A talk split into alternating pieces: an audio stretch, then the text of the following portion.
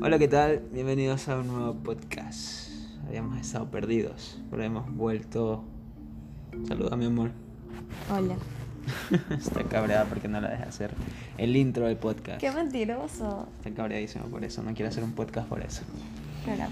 ¿Cómo has estado, Semara? Bien, loco, bien. Tú sabes que bien. No lo sé, ¿no? No te había visto hace un par de horas. Eh, ya que estamos cerca de celebrar Halloween, vamos a comenzar con. Se podría hacer. Creo que faltan tres semanas para Halloween contando esta semana. Así que se podría hacer un. Tres Especial. podcasts. Se puede hacer tres podcasts de mitos y leyendas. Y luego ya se podría hacer un especial de Halloween en donde estaremos contando un top de historias de terror que encontremos en la web. Así que este podcast, como ya dije, va, a tratar de leyendas y mitos urbanos. Eh, Roger buscó cinco que estuvieron bien chéveres de distintas partes del mundo. Eh, tres son bastante conocidos. Bueno, dos son muy muy conocidos y uno es muy similar a una leyenda urbana de o un mito se podría decir de Latinoamérica. Entonces empecemos. Claro que sí. Este, vamos a empezar con el primero, que obviamente, como tú ya dijiste, es muy popular y es el Yeti. ¿Qué, qué O sabes del el Yeti? abominable hombre de las nieves. ¿Qué más sabes del Yeti? Nada, o sea, en realidad lo que siempre escuchaba era que lo confunden mucho con pie grande. El Bigfoot. Ajá, entonces que la diferencia es que uno es blanco y el otro es negrito. Pues no, no siempre es así. Y ya lo vamos a ver aquí. Vamos a comenzar primero en- adentrándonos un poco más en lo que es el Yeti, que es un ser conocido por habitar la región del Himalaya en Nepal, Bután y el Tíbet. El Yeti, o abominable hombre de las nieves, es uno de los más conocidos mitos. Esta historia se remonta al año 326 a.C., cuando Alejandro Magno conquistaba el Valle del Indio. El emperador exigió ver a un yeti tras escuchar innumerables historias, pero esto no pudo ser. Lo cierto es que esta criatura podría ser tanto una historia ficticia como real, ya que incluso sus huellas han sido fotografiadas. ¿Qué ibas a decir? ¿Qué ibas a decir?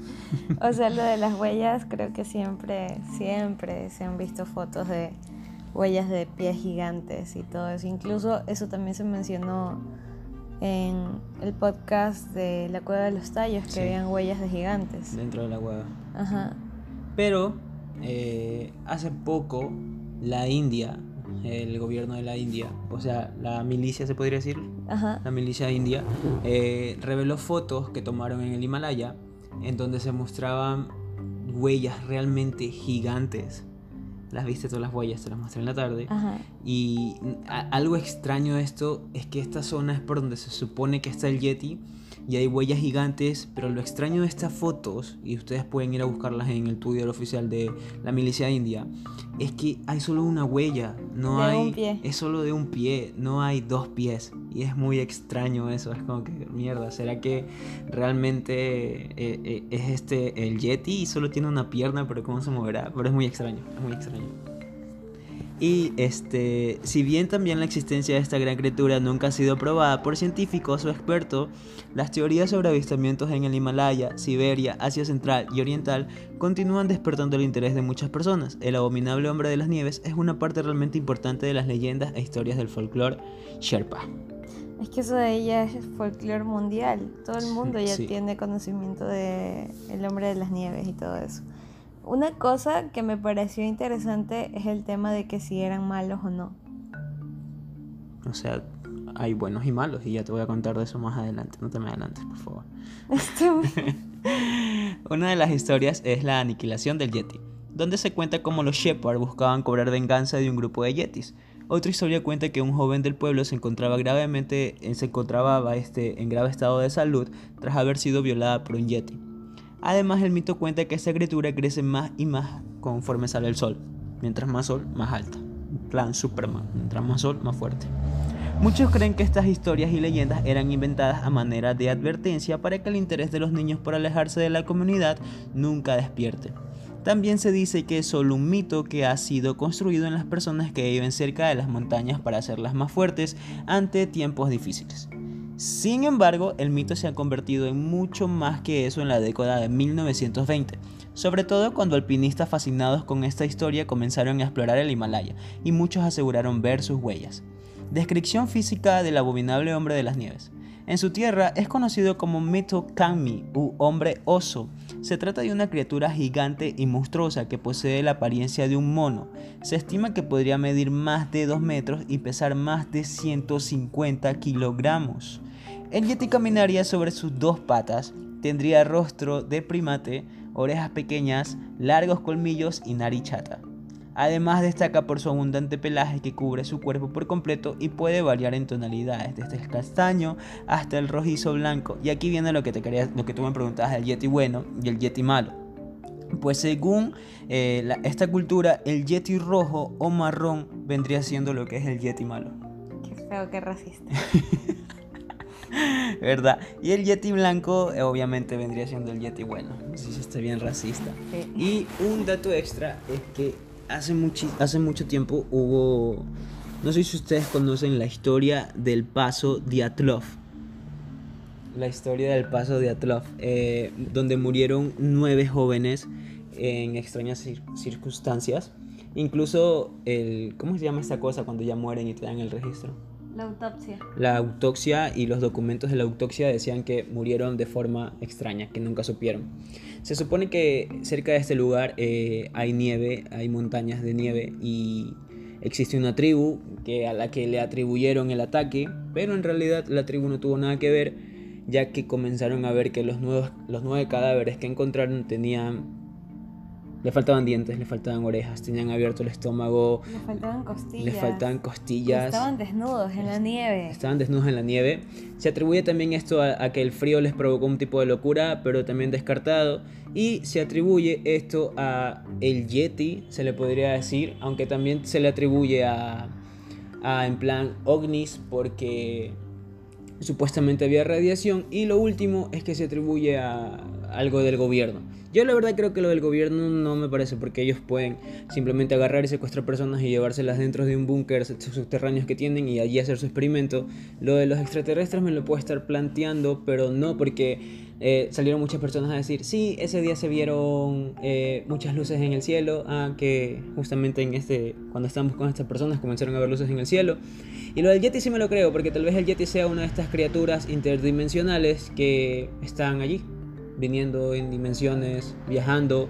Y tal vez sí fue un Yeti malo lo que hizo porque realmente, wow, está de locos. Vamos a que los cortes eran muy simétricos. A quienes les faltaban piernas y brazos y ese tipo de cosas. Eran cortes perfectos.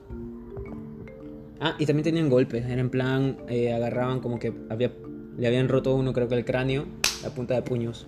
Ajá, o sea, fue una masacre y se mostró vestigios de que ellos habían estado tratando de escapar. Así que ningún loco trata de escapar de un ataque. Ajá, así que si pueden buscar sobre el, el paso de Atlov, búscanlo y, y miren. Ya, este, vamos a hablar ahora sobre el Bigfoot. Este viene siendo primo hermano del Yeti. Incluso el Bigfoot eh, es café, o sea que vendría siendo malo, según lo del Yeti. O sea, yo he visto muchas leyendas de que Pie Grande no era malo, sino que más bien era un tipo gigante que le gustaba vivir en el bosque, nada más. Obviamente no es humano, porque le digo tipo. un tipo, está bien, un tipo de criatura, un tipo de animal.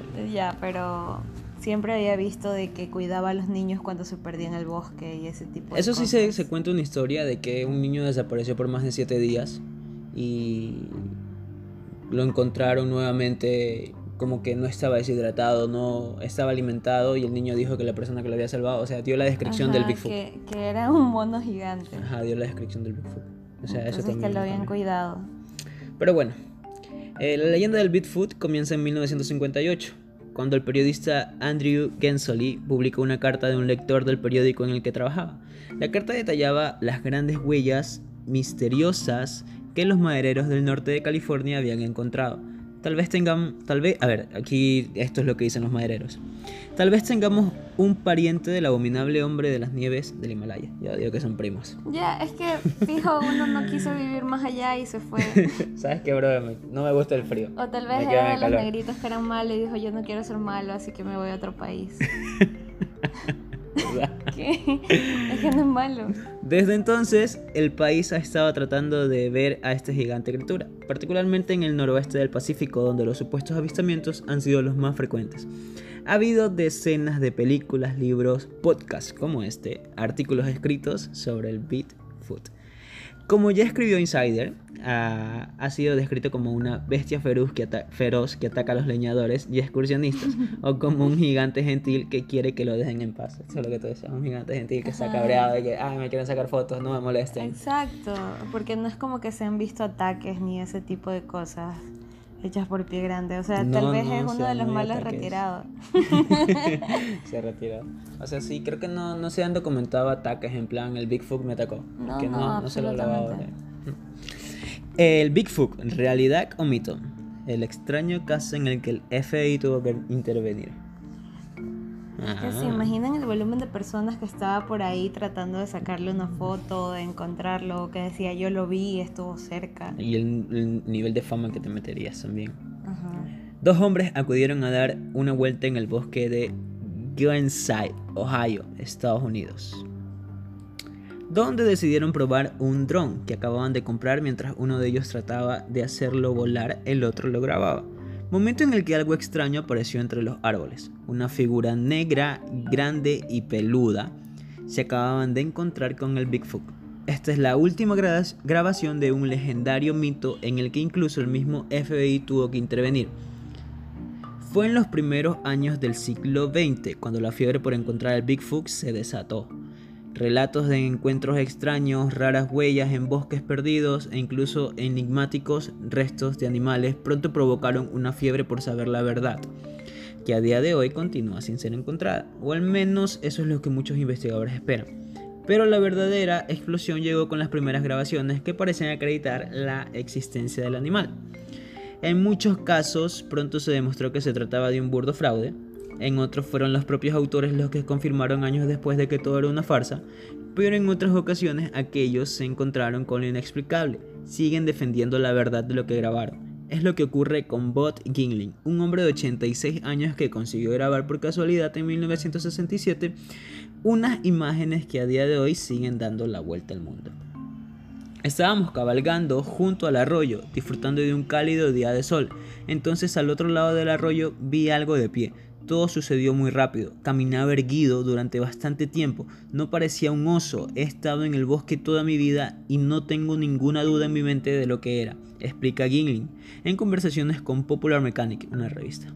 Esa grabación sigue siendo la mayor prueba de la existencia del Bigfoot y que tiempo después provocó la actuación del FBI. Pero yo vi un video acerca de esto y resulta que sí, el tipo dice que él grabó eso y que es el Bigfoot pero también sale otra persona que estuvo con él allí diciendo que no, que tú eres un fraude porque él se disfrazó del Bigfoot y eso es lo que aparece en el video.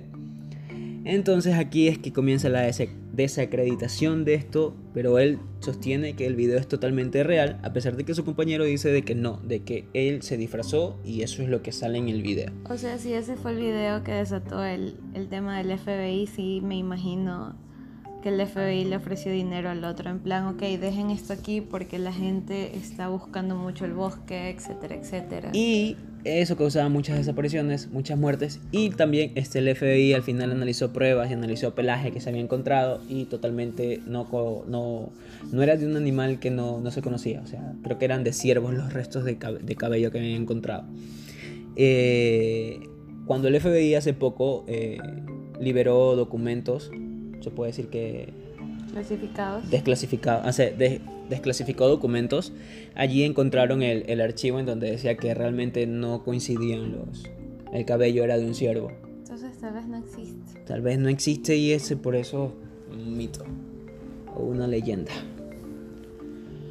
Así que aquí terminamos con el Bigfoot y vamos con uno que... Este, bueno, el Bigfoot también con el pie grande, con el Yeti son casi lo mismo y este de acá y están super en continentes distintos. Y este de acá ocurre en Emiratos Árabes y se parece a uno muy popular que tenemos acá en Latinoamérica, creo que en especial en Ecuador, aunque creo que en todos los países de Latinoamérica hay algo similar, porque siempre se repite. Y esta es la historia de el Un Alduwais, que es una mujer genie o una mujer genio, que son criaturas sobrenaturales en el folclore árabe que pueden ser buenas, neutrales o malas. Según la leyenda, Un Alduwais era una mujer hermosa con rasgos asombrosos, un cuerpo delgado y hermoso cabello largo de color negro. Siempre estaba vestida con elegancia y siempre olía a exóticos perfumes árabes que se podían detectar a una milla de distancia. Ella estaría cubierta de oro de la cabeza a los pies y llamaría a los hombres con su encantadora voz. De hecho, ningún hombre ha podido resistirse a ella, pero cuando se acercaron, ella reveló su verdadera identidad. Uh. Era... Tú puedes ser un genie. Era un- una mujer totalmente horrible, era una bruja, cuyas miradas daban tanto miedo que nadie podía mirar su cara. Mataría a aquellos hombres que tuvieron la mala suerte de ser seducidos por ella. Esta leyenda ha sido popular entre los Emiratos, quienes la utilizan para asustar a sus hijos para que no salgan de noche. Incluso entre los adultos, el término un alduwais, esto me gusta, se usa a menudo para describir de manera negativa a las mujeres que usan mucho maquillaje y perfume. Las Kardashian son un alduwais. Qué lámpara que es. La leyenda urbana advierte a los hombres que deben ser cautelosos cuando se sienten atraídos por extraños. Me parece muy bien. O sea, es un buen consejo, ¿eh? Ajá, o sea. te- te- Pero solo si usa mucho perfume, o sea, si no usa perfume no cuenta. Funciona como funcionan las iglesias. si te portas mal, esto se lo inventó una mujer en plan. "Ah, Le voy a decir a mi marido que existe esto para que no salga y no vea otras mujeres. Qué lámpara, no, estás loco. sí, entonces el tipo ya no, no sale ve otras mujeres. Y el, la, la contraparte, La versión la latina. versión latina sería la, la dama tapada. tapada. Que La historia de la dama tapada es de una mujer que aparece en las vías o en las afueras de un pueblo. de cantinas y bares. También, o sea, en lugares donde hay hombres ebrios e infieles como todos. Porque parecen que los hombres infieles y ebrios las atraen. Entonces, el Sí, sí, eso detalle... le gusta a las mujeres. Cállate. si tienen moto más. bueno, el detalle es que esta mujer aparece y es muy bonita, se la ve muy elegante y lleva un velo. Lleva también un paraguas. Ajá, un paraguas. Se ve como una mujer de antaño. Entonces que al ser tan bonita llama mucho la atención. Aparte de que huele muy bien también, como la Gina. Ajá, empieza a llamar la atención y cuando atrae a un hombre y se quita el velo muestra su verdadero rostro, que ella es totalmente un esqueleto. Es un rostro calavérico.